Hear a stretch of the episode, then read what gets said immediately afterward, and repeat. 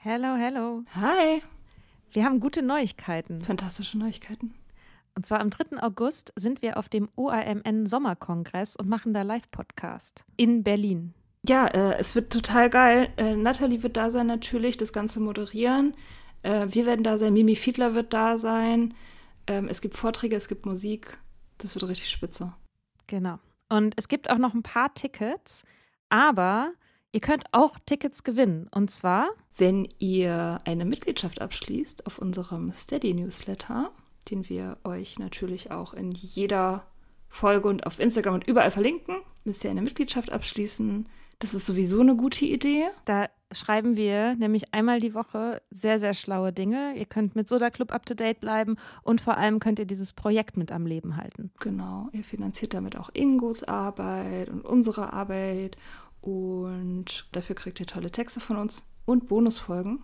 Es sind jetzt auch schon ganz schön viele Inhalte da, weil wir machen das ja schon eine ganze Weile. Das heißt, wenn ihr jetzt eine sportbillige Mitgliedschaft abschließt, dann kriegt ihr ja die ganzen Inhalte quasi der letzten, weiß ich nicht, zwei Jahre oder so, jede Woche, also hunderte Sachen, alle gleichzeitig. Das ist total krass. Wenn ihr eine Mitgliedschaft abgeschlossen habt, könnt ihr uns eine E-Mail schreiben, schreiben, warum ihr gerne am Sommerkongress teilnehmen wollt. Und aus all denen losen wir dann die glücklichen GewinnerInnen. Yes. Mach Gut. das jetzt mal. Macht das Mach und das. alle Links findet ihr in den Show Notes. Quality sleep is essential. That's why the Sleep Number Smart Bed is designed for your ever evolving sleep needs. Need a bed that's firmer or softer on either side? Helps you sleep at a comfortable temperature? Sleep Number Smart Beds let you individualize your comfort so you sleep better together. JD Power ranks Sleep Number number 1 in customer satisfaction with mattresses purchased in-store. And now save 40% on the Sleep Number limited edition Smart Bed for a limited time. For JD Power 2023 award information, visit jdpower.com/awards. Only at Sleep Number stores or sleepnumber.com.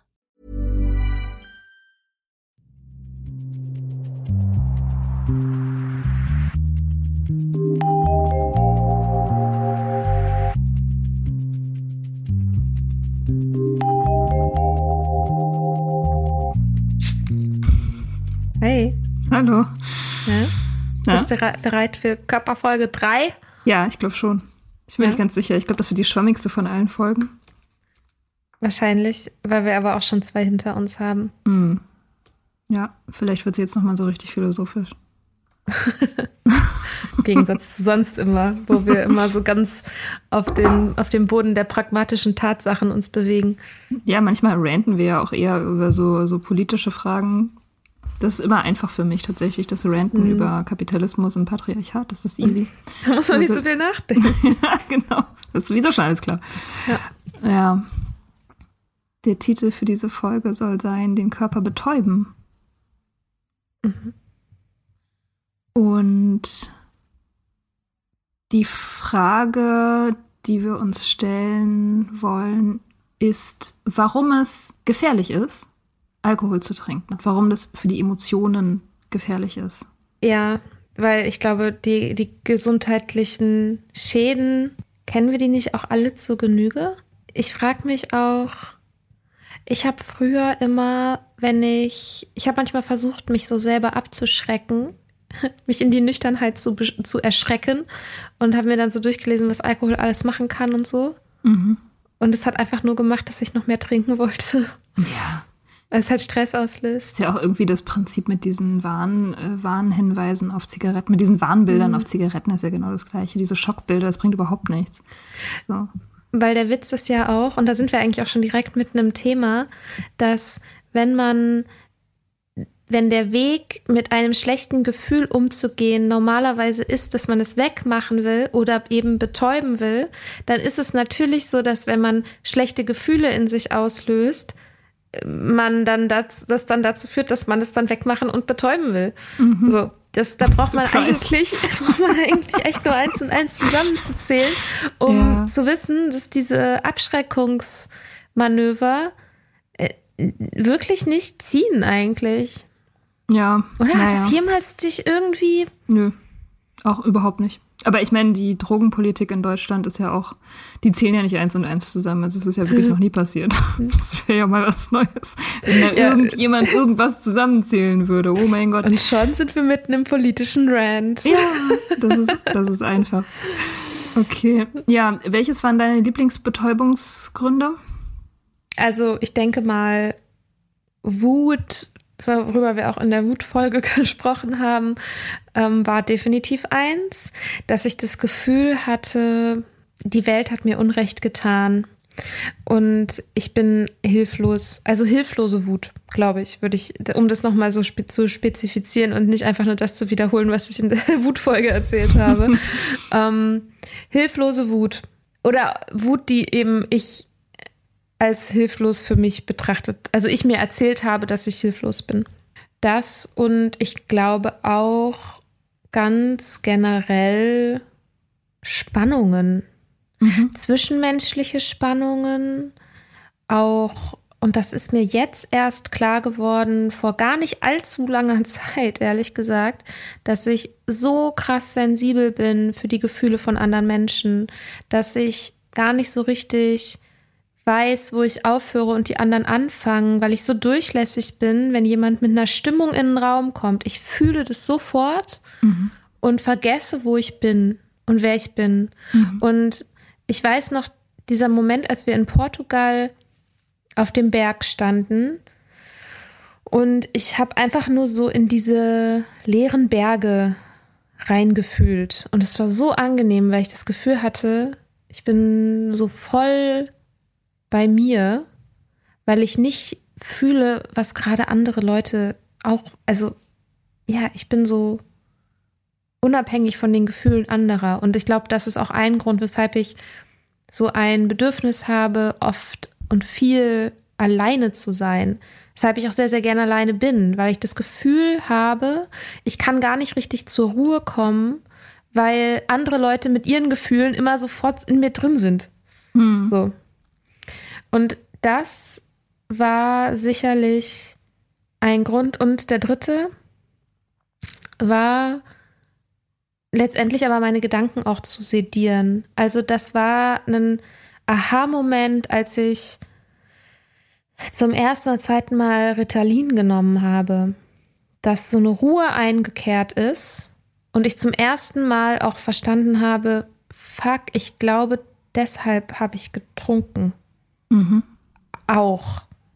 Also natürlich sind die Gründe immer vielfältig, aber dieses Ruhe im Kopf herzustellen, ähm, weil so viel los ist und alles auf mich einprasselt und ich keine, keine ordentlichen Filterfunktionen habe.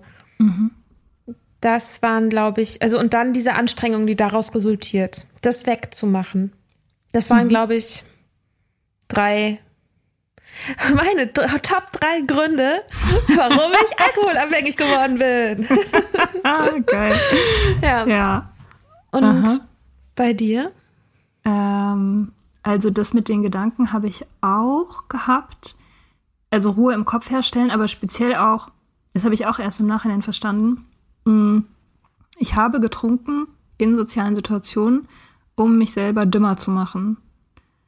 Äh, und es klingt jetzt total schrecklich und furchtbar, aber ich habe, wenn ich das Gefühl habe, ich bin schlauer als irgendjemand, den ich auf einer Party treffe zum Beispiel, und der labert mich voll von, keine Ahnung, irgendeinem Thema, was mich nicht interessiert, irgendwas Profanes oder Langweiliges oder so, dann leide ich richtig, weil ich immer, also bei mir geht es dann so ab, ich, ich denke, ich weiß schon, wie dieser Satz jetzt zu Ende geht. Ich weiß schon, was du als nächstes sagen wirst.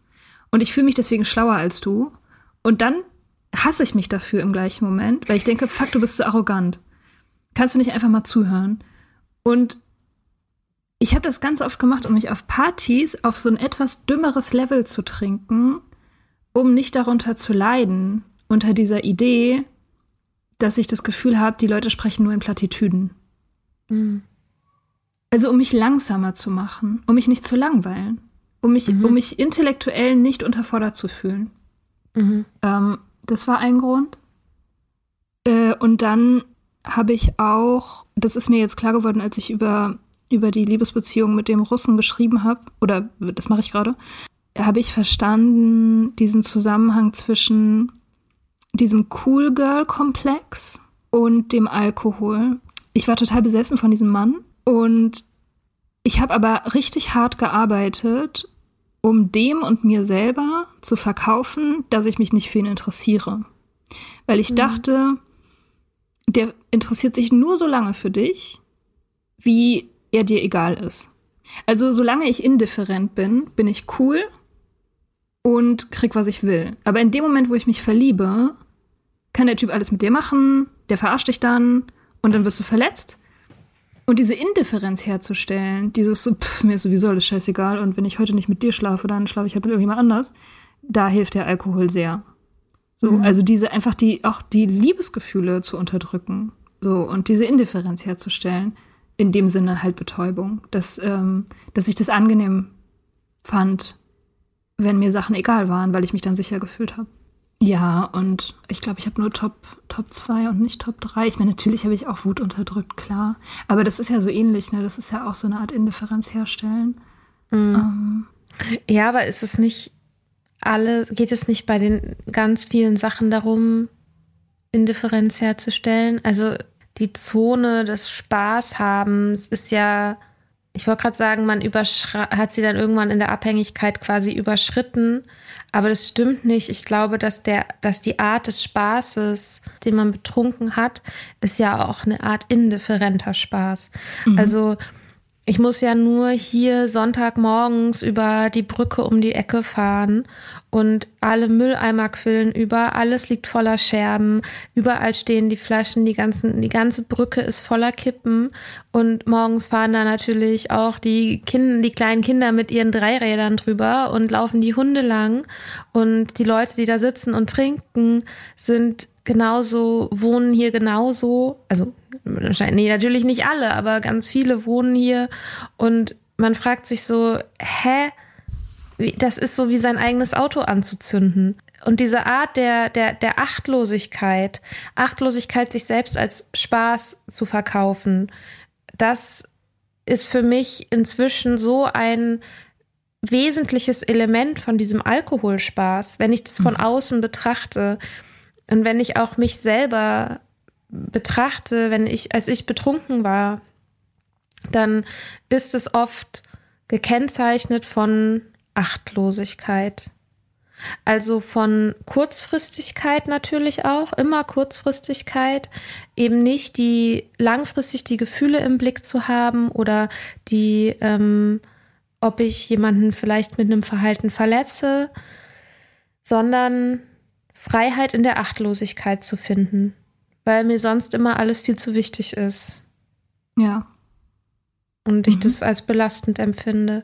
Es gibt sicherlich Menschen, die anders Spaß haben, wenn sie trinken.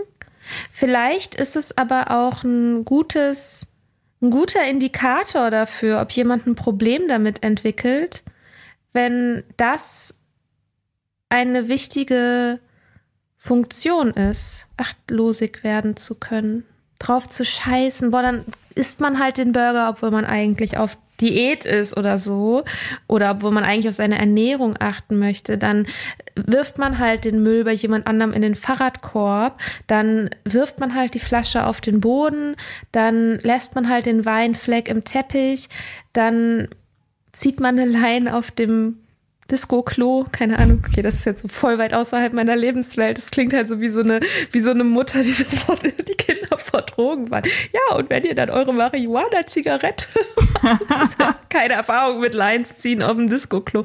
Aber. Ja, bei uns war die nächste Stufe Lines ziehen direkt an der Bar und das dann noch nicht mal irgendwie komisch finden. Hm. Das war, das war bei uns die Eskalationsstufe dann irgendwann. Mhm. Ja, da sind wir ja auch wieder beim Zynismus. Ne? Wir haben da ja in der Zynismus-Folge auch drüber geredet, dass äh, es einfach erstrebenswert ist, wenn dir alles scheißegal ist, weil die Welt ist sowieso verloren und wenn du das nicht blickst, dann hast du gar nichts verstanden. Das mhm. äh, spielt da ja auch mit rein. Ne? Ja. Mhm. Ja, ich habe mir selber auch Achtlosigkeit immer als Stärke verkauft. Und ich meine, das ist auch, auch eins meiner Grundprobleme. Das mache ich ja immer noch irgendwie. So, dass wenn, wenn mir was wichtig ist, dann habe ich sofort das Gefühl, oh Gott, du bist schwach bloß nicht wichtig finden, bloß nicht emotional sein wegen irgendwas. Das macht dich angreifbar. Ja, das war auch eine mhm. sehr große Triebfeder auf jeden Fall. Und ja, dieses, äh, dieses Cool Girl-Ding, boah, ich glaube, das war es tatsächlich, was mich fast umgebracht hätte. Dieses Cool Girl-Ding, dieses Ideal von äh, mir ist alles scheißegal, weil ich bin so cool. In meinen Zwanzigern ähm, habe ich da ja zusammen mit meiner damaligen Mitbewohnerin ziemlich einen Lifestyle draus gemacht, ähm, promiskuitiv zu sein und äh, die Männer einfach so zu konsumieren, wie so Partydrogen. Und sie alle haben können. Und aber sie können einen, also keiner von denen konnte uns erreichen, sondern wir waren ja, wir waren zu cool, wir waren nicht verknallt, wir wollten Sex. Und ähm, es war für mich richtig hart, also eine richtig harte Lektion, mir selbst einzugestehen, dass ich Sex und Liebe brauche, also in Kombination dass ich, dass ich Sex mit Gefühlen besser finde als ohne. So, das war für mich so richtig schlimm, das mir einzugestehen. Das hat Jahre gedauert. Ähm, dieses Selbstbild loszulassen von so, ich gehe raus und hab recreational Sex, so, weil ich da gerade Bock drauf hat mit irgendwelchen fremden Leuten, so. Und das, ähm, das, also ich persönlich kann das nicht mehr ohne Alkohol. Das ging nur mit, das ging nur mit Trinken weil ich halt alles mitnehmen muss, so Seele, Körper, Geist, das muss alles mit so. Und wenn man in irgendeinem Club einen fremden Typen aufreißt, dann ähm, die Seele will das selten. Mhm. so. Und der Körper ja irgendwie auch nicht. Also es ist halt alles nur betäubt so richtig möglich. So, weil es, mhm. es soll nicht so sein, es ist nicht natürlich. Diese ganzen Intimitätsstufen zu überspringen und, ähm, und gleich zum Sex überzugehen, das ist, ich glaube, das ist nicht. Ich weiß nicht. Ich finde, in, mein, also in meinen Ohren klingt das, was ich jetzt sage, immer noch irgendwie naiv und girly-mäßig, aber ich glaube, das ist nicht so gedacht. ja. Was hat dich dann an diesem Cool Girl so angezogen? Na, die ist unverwundbar. Die ist halt nicht wie die anderen Mädchen. Die ist halt nicht dumm. Die ist nicht naiv. Und die ist nicht gefühlig einfach. Die ist nicht schwach, mhm. sondern die steht über den Dingen und, ähm, und auch über, natürlich steht sie gleichzeitig auch über allem, ähm, was das Patriarchat den Frauen so antut, ne? Weil sie ist ja so ähnlich wie der Mann. Also die gleicht den Männern ja eher mhm. als den anderen Frauen. Mhm. Und deswegen ähm, ist sie besser. Und deswegen ist sie besser, weil das männliche Verhalten immer prestigeträchtiger ist. Und auch so Bindungsunfähigkeit zum Beispiel oder, oder die Scharade von Bindungsunfähigkeit ist ja auch ein total männlich konnotierter Wert. So, und, und das zu sein, sozusagen zu sagen, ich, äh, ich habe überhaupt keinen Bock auf eine feste Beziehung, kannst schlafen mit wem du willst, ne, ne, ne. So, das ist ja das, was so Männern zugeschrieben wird, dass die halt nicht so gefühlsduselig werden. Und wenn ich es schaffe, das selber bei mir zu kultivieren, bin ich wie die Männer, aka besser als die Mädchen und unverwundbar von den Männern auch. Das ist so eine ganz perfide Taktik, weil man sich. Also ich habe damals gedacht, so ich hätte das erfunden. und aber nein, das Und wer hat es erfunden? Wer hat es erfunden? Irgend, irgendwas Patriarchales hat es erfunden. Also die Männer haben es erfunden. Ich meine natürlich nicht irgendwelche einzelnen Männer, aber die Männer, die, äh, die sind ja auch die, die davon profitieren letztendlich. Und Weil die Frauenfiguren schreiben. Ja, ja, genau. Ja, ja, ja genau. An denen man sich orientieren kann. Ja, weil letztendlich geht es ja immer darum, eine Frau zu sein, der alles scheißegal ist und also auch mit der man alles machen kann. So, du hast keine Bedürfnisse, du hast keine Ansprüche und du findest alles okay, was der Typ mit dir macht, weil du bist halt cool. Mhm. Und, und plus, du bist halt die ganze Zeit ready to go. Also du, du bist die ganze Zeit, hast Bock auf Sex und, ähm, und zierst dich halt nicht, was das betrifft. Und das ist natürlich der Traum. Da gibt es ja diesen ganz berühmten, dieser Cool Girl-Monolog. In Gone Girl? In Gone Girl, genau. Hast du das gelesen? Ja, ich habe den Film nur gesehen. Ich habe das tatsächlich gelesen, zufällig. Ich weiß es noch genau, wie ich ähm, ich, ich war bei meiner Mutter zu Hause krank irgendwie. Ich hatte irgendwie eine Erkältung und habe mir das erstbeste Buch gegriffen, was da im Regal stand. Das war Gone Girl. Und als ich diesen Cool Girl Monolog, diese Passage, das ist eine Seite, gelesen habe, es war wirklich der Wiedererkennungseffekt war so krass. Ich dachte so, mhm. Gott, fucking hell, das habe ich jahrelang gemacht. Jahrelang habe ich diese, dieses, diese Schauspielerei gemacht. Dieses so, oh, ich finde Burger essen total geil und bindungslosen Sex und und äh, irgendwie saufen und Mädchen sind doof und ich trinke lieber mit den Jungs Bier und ich bin auch eher mit Jungs befreundet, weil Frauen sind doof mhm. und so weiter. Das ist mir echt, also das ist mir so wie Schuppen von den Augen gefallen. Das ist so, mein Gott, wie krass. Mhm. Ja, und das ist erfunden von Männern für Männer. Damit die Frauen denen nicht auf den Sack gehen mit ihren Gefühlen. Ja. ja. Und warum ist das gefährlich? Also das war für mich gefährlich, weil, äh, weil das einfach eine Lüge ist. Also es stimmt nicht. Es stimmt nicht, dass mir alles scheißegal ist. Und ähm, ich tue mir selbst Gewalt an, wenn ich mich dazu zwinge, alles scheißegal zu finden. Ich meine, klar, wenn ich trinken muss, um irgendeine Situation auszuhalten, weil die gegen meine Natur geht, das ist ja Gewalt. Das ist ja Gewalt an mir selbst. Und ähm, diese Seiten an mir abzulehnen, das Emotionale und das, ähm, das Bindungswillige und so und dieses Weiche und Schwache, das ist ja, das ist ja Gewalt. Und, und mhm. du bist ja, also dann in dem Moment bist du ja schutzlos, weil du halt dann keine Grenzen ziehst. Es ist auch, also ich glaube, was, weshalb Alkohol trinken gefährlich ist, ist ja auch, dass man wenn man nüchtern ist und eine Situation schwierig findet, dass man selber nicht schwierig sein möchte. Also man möchte keine Umstände machen. Man will nicht, dass die anderen sich nach einem richten müssen vielleicht oder so. Also sagen wir mal einfach irgendeine Situation, keine Ahnung, man ist in, man ist zu dritt unterwegs und ähm, dann sagt jemand, hey, lass uns doch noch zu meinem Kumpel gehen und so. Und man kommt da an und hat das Gefühl, es ist ein mega schräger Vibe hier. Die Kumpels von diesem Kumpel, die sind irgendwie komisch und man kriegt irgendwie einfach nur ein schlechtes Gefühl und denkt sich so, oh, also hier will ich eigentlich nicht sein. So. Und wenn man gut mit sich wäre, würde man sagen, okay, ich gehe jetzt.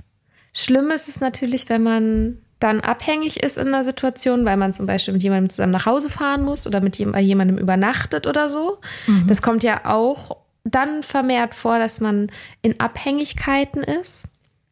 Mm. Und dann bleibt man da vielleicht. Ja. Und es gibt schon, ich, es gibt ein paar Situationen schon auch so in meinem Leben, wo ich einfach so, ich hatte einfach echt ein richtig schlechtes Bauchgefühl und dachte, irgendwas an diesem Typen zum Beispiel, also eigentlich, eigentlich immer Männer, aber das, das irgendwas an diesem Typen ist nicht okay. Irgendwas ist mhm. komisch an dem. Und es war so oft, hat sich das als richtig herausgestellt.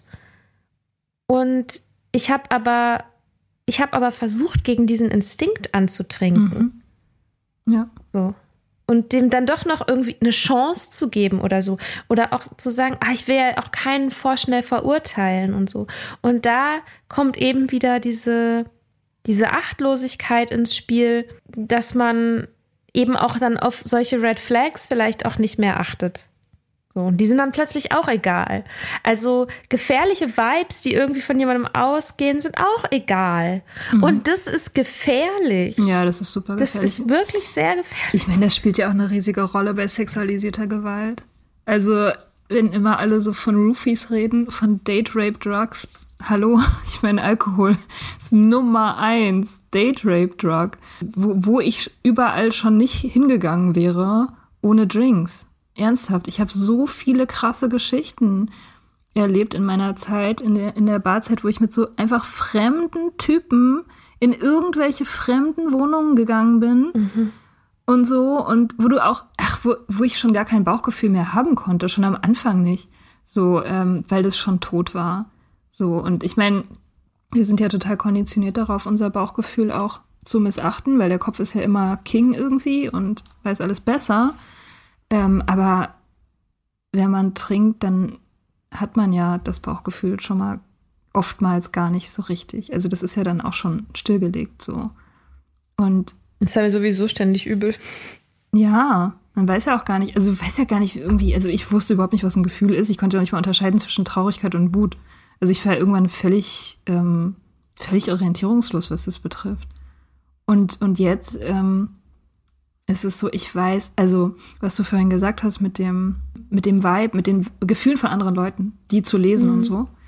Ich glaube, das ist der Normalzustand. Ich glaube, das ist so sind wir gemacht und ich glaube, wir haben das alle, so dass wir Räume lesen können, dass wir, dass wir Menschen, dass wir Stimmungen aufnehmen können und so. Ich glaube, das ist ganz normal und das, das dem kann man eigentlich auch immer vertrauen. Also ich, ich gehe da, ich gehe da mittlerweile total ähm, 100% mit, wenn mir mein Bauchgefühl irgendwas sagt und ich vertraue dem mittlerweile wirklich total. Ich finde es so interessant, weil wir ja über Körper sprechen und es halt als ein Bauchgefühl benennen. Ne? Mhm. Also das ist ja wirklich dieses, es ist ja ganz viele Gefühle haben eben diese körperliche Komponente mhm. und die findet so wenig Beachtung mhm. und die sagt uns aber so viel, eben weil der Körper ja unsere Schnittstelle zur Welt ist. Mhm. Ich habe darüber nachgedacht, weil ich das manchmal wirklich als sehr belastend empfinde, wenn ich die Gefühle anderer Leute fühle. Wenn ich das Gefühl habe, es ist nicht meins, aber ich bin jetzt hier trotzdem mitten in diesem Gefühlschaos drin und es macht mich jetzt irgendwie gerade ein bisschen fertig, dass ich angefangen habe, das erstmal als eine Information wahrzunehmen.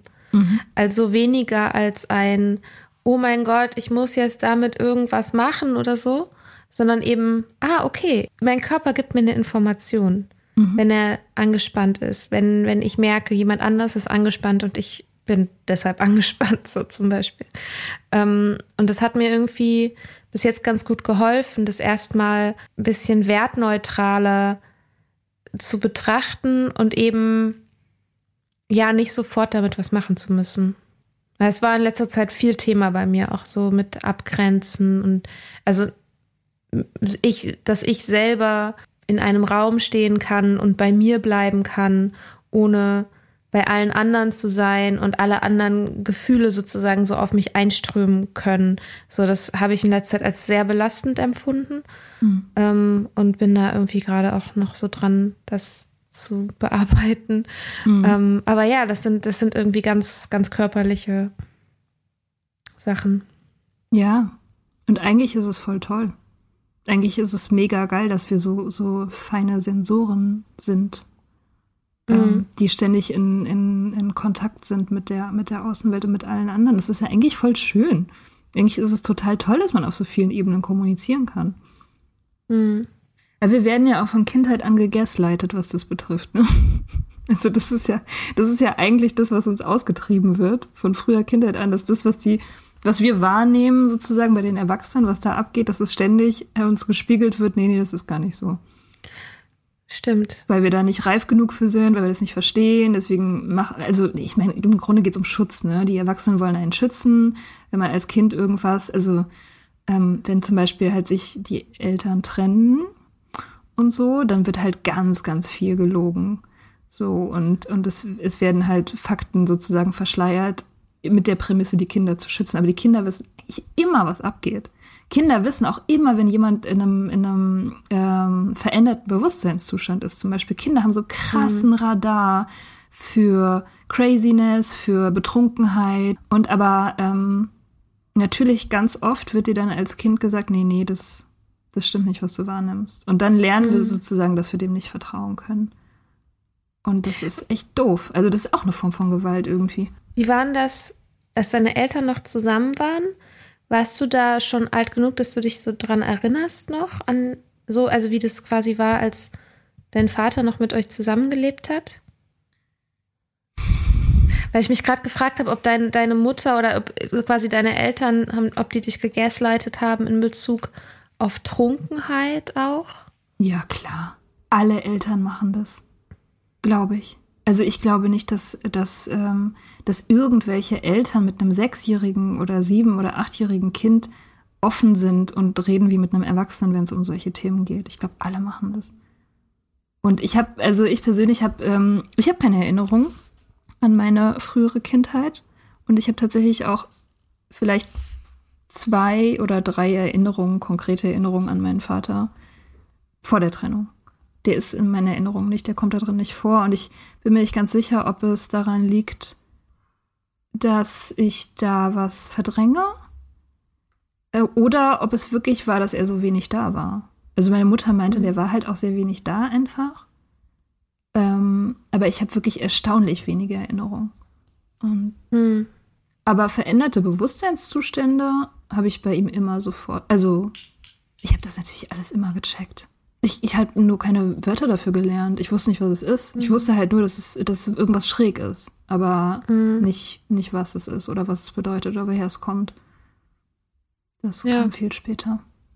Ich krieg auch manchmal echt so einen Schauer, wenn ich, keine Ahnung, ich habe letztens, weiß ich nicht, so einen Vater, der mit seinem kleinen Kind, also in irgendeiner in so einem Anhängerwagen Dixbums irgendwie über die Straße und der hatte irgendwie ein Bier in der Hand und es war halt, was weiß ich, kurz nach vier oder so oder irgendwie im Café, wo ähm, ein Paar mit auch einem kleinen Kind ähm, saßen und irgendwie eher Bier, sie Wein und getrunken haben und so. Und alles total, also sieht alles total gut situiert aus, ist ja auch irgendwie im Café-Kontext und so, aber es ist zu so einer Uhrzeit und in so einem Kontext mit so einem Kind am Tisch, dass ich irgendwie, ja, ich krieg da körperlich, irgendwie jagt es mir dann so Schauer den Rücken runter. Ja. Weil ich das immer sofort in einen größeren Kontext einbette von, okay, das, wenn man kurz nach vier im Café mit seinem Kind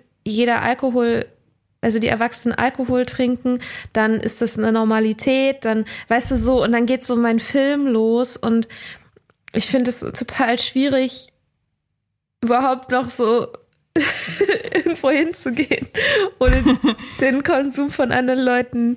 Also ich, also ich, ne, also ich mache das ja alles mit mir selber aus, so, ne, aber mhm. ähm, ich merke einfach, dass da mein Radar irgendwie echt anders geworden ist. Ja, ja, bei mir ist es genauso. Ich kann mir das auch nicht angucken. Aber was ich jetzt irgendwie schön finde, ohne diese Abgedämpftheit, das ist ja auch voll der Wert, das wieder zu spüren, ne? Also wie das Leben ohne diesen, ohne diese ständige Betäubung irgendwie ist. Und mhm. ich finde, man merkt doch erst, wie sehr diese Betäubung auch nachwirkt in einem Zustand, also wenn man eigentlich wieder nüchtern ist. So, und also das fand ich zum Beispiel auch bei diesem Film, Der Rausch, ne? Das fand ich jetzt so, wenn, wenn wir jetzt da in der Form drüber reden, dass es mir schon vielleicht so ein bisschen gefehlt hat, wie betäubend das eigentlich ist. Mhm.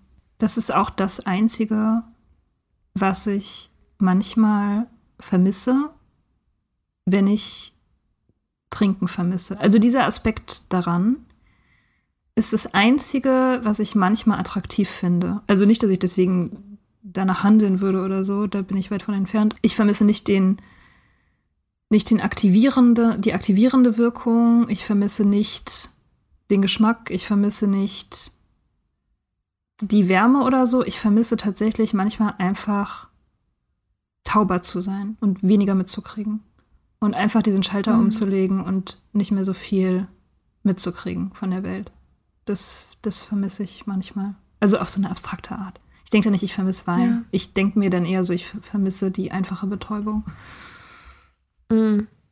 Aber die meiste Zeit über sehe ich das schon als extrem positiv, als Wert, so viel zu fühlen. Ich finde das schon eigentlich die meiste Zeit über richtig toll. Und ich denke mir auch immer, wenn man das richtig nutzt, so diese Informationen, die man überall kriegt, dann ist man ja auch irgendwann so übernatürlich. Also man ist dann ja so ein krasses Medium irgendwie für alles Mögliche. Also was auch im Nachhinein mit, mit dieser, also jetzt auch wieder meine, meine Trennung, auch wieder so ein Beispiel, hätte ich da immer hundertprozentig auf mein Bauchgefühl gehört in dieser Zeit, in diesem ganzen Jahr, was hätte ich da alles krasses wissen können. So. Also ich, ich habe dann so diese Fantasie, dass ich irgendwie, wenn ich jetzt wirklich hundertprozentig darauf vertrauen würde, was meine Intuition mir sagt, dann wäre ich, glaube ich, ein richtig krasses Medium. Aber ich mhm. intellektualisiere das natürlich auch immer alles sofort. Ja, und naja, danach zu handeln ist ja dann auch das Schwierige, ne? Mhm. Weil ich habe zum Beispiel, ich erinnere mich an eine Situation, wo ich zum Beispiel das Gefühl hatte, krass, ich muss mich trennen. Und ich hatte so ein ganz tiefes, also so ein Ball von Anxiety, der hat sich wirklich angefühlt wie so ein Ball, bei dem Gedanken zusammen zu bleiben. Mhm. Und ähm, ich hatte das Gefühl, wow, das ist einfach die klarste Antwort, die ich haben kann, ist, ich muss mich trennen. Mhm. Habe ich es gemacht? Nein. Hatte ich genau, ich hatte genau das gleiche Ding an Weihnachten. Ein halbes Jahr vor der Trennung hatte ich genau das gleiche Ding. Ich, es war nicht ähm, so zusammenbleiben macht ein schlechtes Gefühl, sondern es war das, das Gegenteil. Es war dieses, plötzlich hat sich so ein Fenster geöffnet und ich hatte das Gefühl, sich trennen, wie frei sich das anfühlen würde, wie gut sich das anfühlen würde, wie richtig das wäre. Und habe ich auch nicht gemacht. Mhm. Ja. ja, und auch irgendwie jemandem die Meinung sagen oder so. Das ist ganz interessant, weil wir ja auch quasi so ein bisschen unsere Wut gerade beobachten. Ne? Das passt ja vielleicht auch ganz gut. Ähm, dass ich zum Beispiel heute stand ich, also das ist so ein Kaffee, ich war noch kurz mit einer Freundin eine Limo trinken und ähm, da muss man halt so zu so einem Fenster hingehen und sich da was bestellen. Und eine Frau und da kam mir schon, mir kam halt die Fahne schon entgegen, als sie quasi hinter mir stand. Und man hat es, man hat es ja einfach, ach, alles an ihr war Alkohol irgendwie. Mhm. Und ich meinte aber zu ihr, möchtest du nur kurz deine, deine Gläser da wieder hinstellen, ne? Also willst du nur zurückgeben? Und sie meinte, ja, ja und hat sich dann so nah an mir vorbeigeschoben. Also ich bin zwar zur Seite, aber sie war irgendwie nah. Sie hat das Laser dahingestellt und hat in die, hat zu dem, zu der Bedienung, eigentlich wäre ich dran gewesen, hat aber zur Bedienung gerufen, zwei Tequila Sunrise. Und alles daran hat mich so abgestoßen. Achtlo, das war halt auch wieder diese Achtlosigkeit, ne? Mhm. Vielleicht hat sie mich nicht gehört, als ich gefragt habe, möchtest du es da nur hinstellen? Und hat gar nicht gecheckt, dass sie gesagt hat, ja, hat gar nicht mitgeschnitten, worauf sie sich gerade bezieht, ähm, hat einfach nur gesehen, ach cool, ich kann jetzt hier mein Ding machen. Und ich war in dem Moment, ich war echt, ich war so sauer und ich war so abgestoßen. Mhm. Und ich habe kurz überlegt, ob ich zu ihrem Tisch hingehe und frage, ob sie das nicht verstanden hat, was ich zu ihr gesagt habe weil es mich wirklich manchmal völlig baff macht. Ich denke auch jedes Mal, wenn ich irgendwann mal sehe, wie jemand Müll in den Fahrradkorb von jemandem macht, oh dann gehe ich zu der, dann gehe ich zu dieser Person und frage, was ist gerade in dir vorgegangen? Was war der Prozess, der in dir abgelaufen ist, bevor du deinen fucking Müll in den Fahrradkorb von irgendeiner anderen Person gepackt hast? So, was, was, so, ja? Mhm. Und ganz ehrlich, ich glaube, im Normalfall sind die Leute betrunken. Glaube ich auch. Ich glaube auch, dass oft Alkohol eine Rolle spielt, ja, leider. Ja, aber da hatte ich irgendwie so ein Gefühl von, oh, diese Frau hat mir gerade Unrecht getan, sozusagen. Mhm. Also diese Frau da mit dem Tequila Sunrise. Und ich weiß nicht, was mache ich dann damit? Gehe ich dann zu der hin und sag, was sollte denn das? Bringt halt nichts, ne? Also vielleicht erleichtert es sich selbst. Also vielleicht hast du dann das Gefühl von, äh, von Abschluss, also dass du dich abreagierst sozusagen. Das kann ja hilfreich sein. In dem Fall würde ich auch sagen, machen. Für die hat es natürlich keinen Effekt. Die ist dann wahrscheinlich angepisst und findet dich doof und beschimpft dich ja. vielleicht sogar oder oder findet dich total nervig, weil du kannst du nicht mal ein bisschen lockerer sein und so. Nee, nee, mhm. nee, das ist ja dann Mach mal so cool wie ich mit meinen ja, cool. Weiß ich nicht, wie viel Promille. Ja, genau. Mhm. Aber genau, und das ist, ich frage mich dann sozusagen, will ich das dann nicht machen, weil ich Angst habe, eine Szene zu machen, weil ich das übertrieben finde, weil ich mir denke, ach komm, jetzt meine Gefühle muss ich doch anderen Leuten nicht aufdrücken. Weißt du, so. Und das ist ja genau letztendlich dieses Problem. Also ich hatte da jetzt nicht ein tiefes, klares Bauchgefühl von wegen, ich muss zu dieser Frau hingehen und ihr meine Meinung sagen. Aber dieses Gefühl von, irgendwie wurde mir Unrecht getan und ich ärgere mich darüber. Und ich behandle das aber mit mir selbst. Und wenn ich das nicht mal bei fremden Leuten kann, bei denen das richtig scheißegal ist, was die von mir denken, wie soll ich denn das bei Leuten können, die mir was bedeuten? Ja, Keine Ahnung. Wie ist denn das für dich? Weil du äh, findest doch, dass Gefühle und was bedeuten, dass das eine Schwäche ist. Ist es für dich dann einfacher? Ich finde das nicht. Das muss ich jetzt klarstellen. Ich finde das gar nicht. Intellektuell finde ich das gar nicht.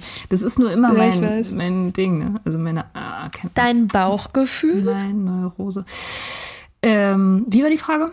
Ob das einfacher für dich ist als für mich? Kannst du nicht beurteilen, weil du weißt nicht, wie schwierig es für mich ist, äh, Leuten die Meinung zu sagen. Also ich bin bei Fremden, die, also so eine Situation, wie du jetzt eben geschildert hast, wenn einer in einer Schlange irgendwie cuttet oder rücksichtslos auf der Straße ist oder so, bin ich mittlerweile richtig rigoros. Also dem mache ich immer sofort eine Szene. Da habe ich überhaupt gar keine Hemmungen. Ich habe neulich gerade erst vor zwei Tagen oder so war ich laufen im Park und da ist so ein, da ist so ein Weg, der ist halt für Fußgänger und Fahrradfahrer und die Fahrradfahrer fahren da halt wie Besessene teilweise. Also richtig, richtig krass. Schnell und die fahren halt zur Arbeit mhm. in ihren auch so, weißt du, so ernsthafte Fahrradfahrer, die dann auch so Fahrradklamotten anhaben und meinen, sie müssen jetzt hier irgendwie auf 130 kmh kommen oder keine Ahnung. Und einer von denen, mhm. natürlich ein Mann, ein weißer Mann, mittelalt, ist so auf mich zugerast. So. Also ich kam halt ihm entgegen, er ist auf mich zugerast und man hat gemerkt, während er auf mich zufuhr, der erwartet, dass ich zur Seite springe. Das hat er erwartet, das habe ich sofort gesehen, Bauchgefühl. So, ich wusste, alles klar, dem soll ich jetzt aus dem Weg gehen, weil der hat's eilig. Habe ich nicht gemacht. Und dann musste er halt irgendwie hart bremsen und so und hat mich äh, es angepisst angeguckt, so von wegen, wieso gehst du nicht zur Seite? Und dem habe ich richtig, also dem, dem habe ich richtig die Meinung gesagt. So richtig krass, habe ich sofort gemacht. das finde ich gut. Was hast du zu dem gesagt? Ich habe zu dem gesagt, das ist einfach hier ein fucking Fußgängerweg und du hast dich mir unterzuordnen und nicht ich dir. Ich werde keinen Schritt zur Seite gehen, habe ich zu dem gesagt. Und das Schöne Geil. in so einer Situation ist halt, du hast, du bist halt sofort die Wut los, ne? Die musst du nicht mitnehmen, du kannst sie einfach da lassen und der Typ in dem Moment 100 pro weiß ja nicht, was er dir entgegnen soll. In 100% der Fälle fährt er dann einfach irritiert weiter. Findet dich zwar scheiße, aber du hast es bei ihm gelassen, so. Und da habe ich gar kein Problem mit. Gar nicht, gar nicht mehr. Bei Leuten, die mir was bedeuten, passieren ja andere Sachen das ist ja, also jemand, der mir was bedeutet, der überfährt mich ja nicht fast auf, dem, auf der Straße. So, das sind ja dann andere Sachen. Das mir aber auch beinahe mal passiert. der, hat, der, der, hat dann, der hat mir erst, also der, den kannte ich, aber der hat mir erst die Vorfahrt genommen und dann mich beinahe umgefahren und mir dann hinterher geschrien, ob mir jemand ins Gehirn geschissen hat. wow. Also okay. Also ein Bekannter. Aber der hat, wusste nicht, dass der hat das nicht gecheckt, dass er mich kennt. Okay, und dann, also als es klar war, dass ihr euch kennt, was ist dann passiert? Der ist weitergefahren dann. Aber später dann. Aber der wusste das äh, nach wie vor nicht. Also er hat es zu keinem Zeitpunkt weiß der, dass er dich fast überfahren hätte. Nee, weiß er, glaube ich, bis heute nicht. Aber wir haben uns danach auch nicht mehr so oft gesehen. Oder ich habe den jetzt auch nicht noch aufgesucht oder so. Okay. Krass. Naja, ist auch egal. Total banale Geschichte. Erzähl bitte weiter. also Leuten irgendwas sagen, die mir was bedeuten, die sich komisch halten, aber das fällt mir natürlich auch total schwer. Äh, das ist irgendwie was anderes, das ist eine andere Größenordnung, finde ich. Da bin ich einfach sehr viel sorgfältiger und vorsichtiger. So, ich check dann eher so zehnmal ab, ob das jetzt wirklich irgendwie berechtigt ist, dass ich sauer bin. Und ich checke auch, woran es vielleicht liegen könnte, dass die Person gerade komisch drauf ist. Oder so. Also da, da ziehe ich halt viel mehr so Filter ein, bevor ich reagiere. Mhm. Das ist was anderes, das ist ein anderes Game. Also was bei, was bei mir auch immer so ein Punkt war, ist, dass ich meine Anxiety war einfach, als ich getrunken habe, noch so extrem hoch. Also dieses ganze Gefühl von in Alarmbereitschaft zu sein, das war super krass und ich habe das gemerkt, wie das aus mir rausgeflossen ist nach und nach. Also, das hat sich wirklich angefühlt, als ob so ein bisschen, also als ich dann nüchtern geworden bin, so, ne, das hat sich wirklich angefühlt, als ob so ein bisschen so crazy, als ob sich so ein, jemand so ein Stöpsel der Craziness irgendwie gezogen hätte oder so. Hm. Also, ich war ja so super anxious in diesem Job. Ich hatte immer Angst, zum Beispiel, wenn ich das E-Mail-Postfach aufmache oder so. Ne? Also morgens oder so vielleicht nach einem Wochenende, am allerschlimmsten nach einem Urlaub, was da alles drin sein könnte und so, was ich alles verpasst habe, dringende E-Mails, die ich vergessen habe zu bearbeiten, jemand, der gesagt hat, ich hätte aber noch dieses und jenes schicken müssen und ich habe das und das in der Übergabe vergessen und so weiter und so fort. Mhm. Und das habe ich jetzt immer noch so ein bisschen. Das, da kommt manchmal so ein Funke. Aber es ist längst nicht mehr so schlimm. Es ist einfach nur so, ich registriere das und denke so, ach ja, das schon wieder. so. Aber es ist halt nicht mehr mein Lebensgefühl. Und dadurch, dass es mein Lebensgefühl war, waren natürlich die ähm, Eskalationsstufen sowieso alle ein bisschen höher, niedriger. Also Dinge sind schneller sozusagen in mir eskaliert. Ähm, auch wenn der Impuls nicht so, eigentlich gar nicht so krass war oder so. Ja. Das ist ja auch was, was Alkohol macht. Also ich weiß gar nicht, wie das chemisch zusammenhängt, dass es irgendwie aufs Angstzentrum wirkt oder so, aber ähm, diese ständige, diese ständige Reizung und natürlich auch, dass es krass schädlich ist für den Darm also der ganze, die ganze Art, wie Nährstoffe verstoffwechselt werden, welche, ja, was wir so aufnehmen, damit unser Gehirn gut funktioniert, damit unser Körper gut funktioniert. Also, dass sowohl Nährstoffmangel als auch quasi ein ähm, ungesundes Mikrobiom, also diese ganzen Bakterien, die in unserem Darm leben, die dafür sorgen, dass Essen gut aufgespaltet wird und so, das ist ja alles kaputt. Ja. Also, naja, zumindest außer, außer Balance. Ja. Und deswegen bin ich immer so total schnell halt gekippt und meistens, also dann eben in die, in die Angst gekippt. Mhm. Und das ist sozusagen ja auch ein Prozess, den Körper, also zum eben auch den Darm oder auch dieses überreizte Nervensystem, nachdem man aufgehört hat zu trinken, dass das sich irgendwie halt beruhigen kann. Mhm. So, und wenn, wenn das erstmal ein bisschen runtergefahren ist, dann fahren auch die Gefühle ein Stück weit mit runter. Also natürlich gibt es diese Ausschläge und so oder gibt vielleicht Suchtdruck oder so, weil irgendwie das Hirn quasi das Equilibrium, also die, die, den Ausgleich, die Balance anstrebt und dann eben manchmal so ein bisschen in die falsche Richtung reguliert oder so. Keine Ahnung, so stelle ich mir das zumindest vor, wie irgendwie vielleicht so kleine Meinzelmännchen, die die ganze Zeit versuchen, irgendwie diese Waage wieder so in, ins Lot zu bringen. Und dann wirft jemand mal irgendwie was drauf, weil er denkt, es braucht es jetzt. Und dann ähm, streit aber die andere Seite, was? Nein, das war viel zu viel Euphorie. Und dann schreit die andere Seite, nein, jetzt müssen wir aber gegensteuern mit, keine Ahnung. Und dann hat man halt ein bisschen irgendwie dieses Hin und Her. Aber irgendwann ja, Panik pendelt halt. es sich halt ein. Mhm. Ja. Ja, ne, man wird ja auch einfach resilienter. Also wenn, wenn, wenn der Körper nicht die ganze Zeit beschäftigt damit ist, irgendwelche Feuer zu löschen, also buchstäblich halt so Notsituationen auszugleichen, dann hat man ja auch Kapazitäten. Du hast ja Kapazitäten. Du kannst ja dann irgendwie auch, es ist, ist ja nicht so, dass man weniger Gefühle hat. Man kann einfach besser mit den Gefühlen klarkommen, weil die einen halt nicht mehr überfordern die ganze Zeit. Und wenn du in einem Notstrommodus die ganze Zeit bist, weil du noch Gift im Körper hast, dann kannst du, dann kann dein Körper sich ja wirklich mit nichts anderem beschäftigen. Der kriegt ja nur noch das Allernötigste auf die Reihe. So, das ist ja klar. Ähm, insofern ist es, ähm, das ist mit den Gefühlen, also das hat mit den Gefühlen richtig, richtig viel zu tun. Geiles Schlusswort. Ja, das war doch ein super Fazit. Okay, also Alkohol, Körper, Gefühle, hat alles richtig viel miteinander zu tun. Hat richtig viel damit zu tun. Punkt.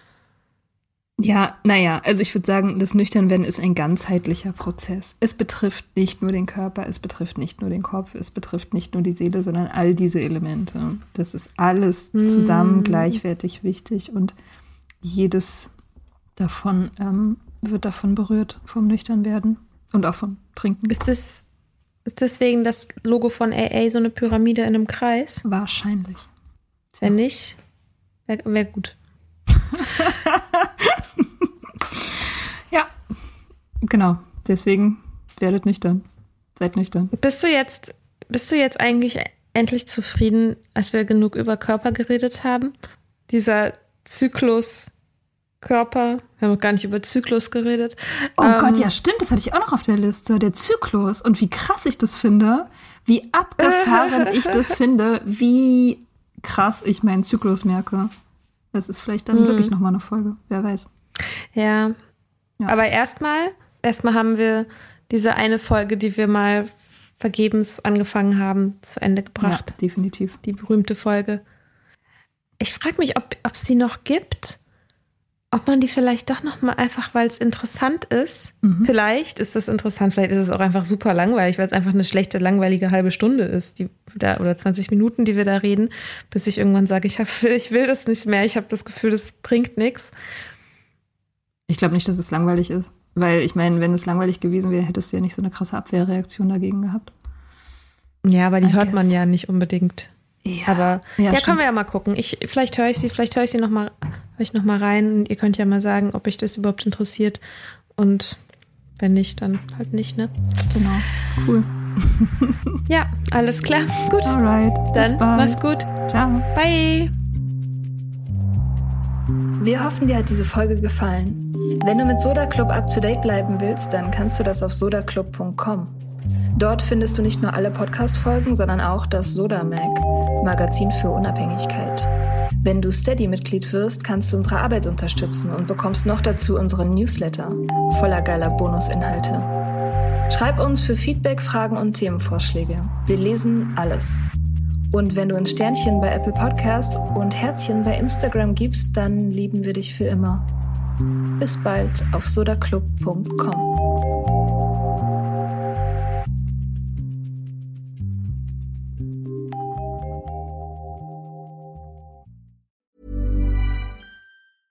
Cool fact a crocodile can't stick out its tongue. Also, you can get health insurance for a month or just under a year in some states. United Healthcare short term insurance plans, underwritten by Golden Rule Insurance Company, offer flexible, budget friendly coverage for you. Learn more at uh1.com.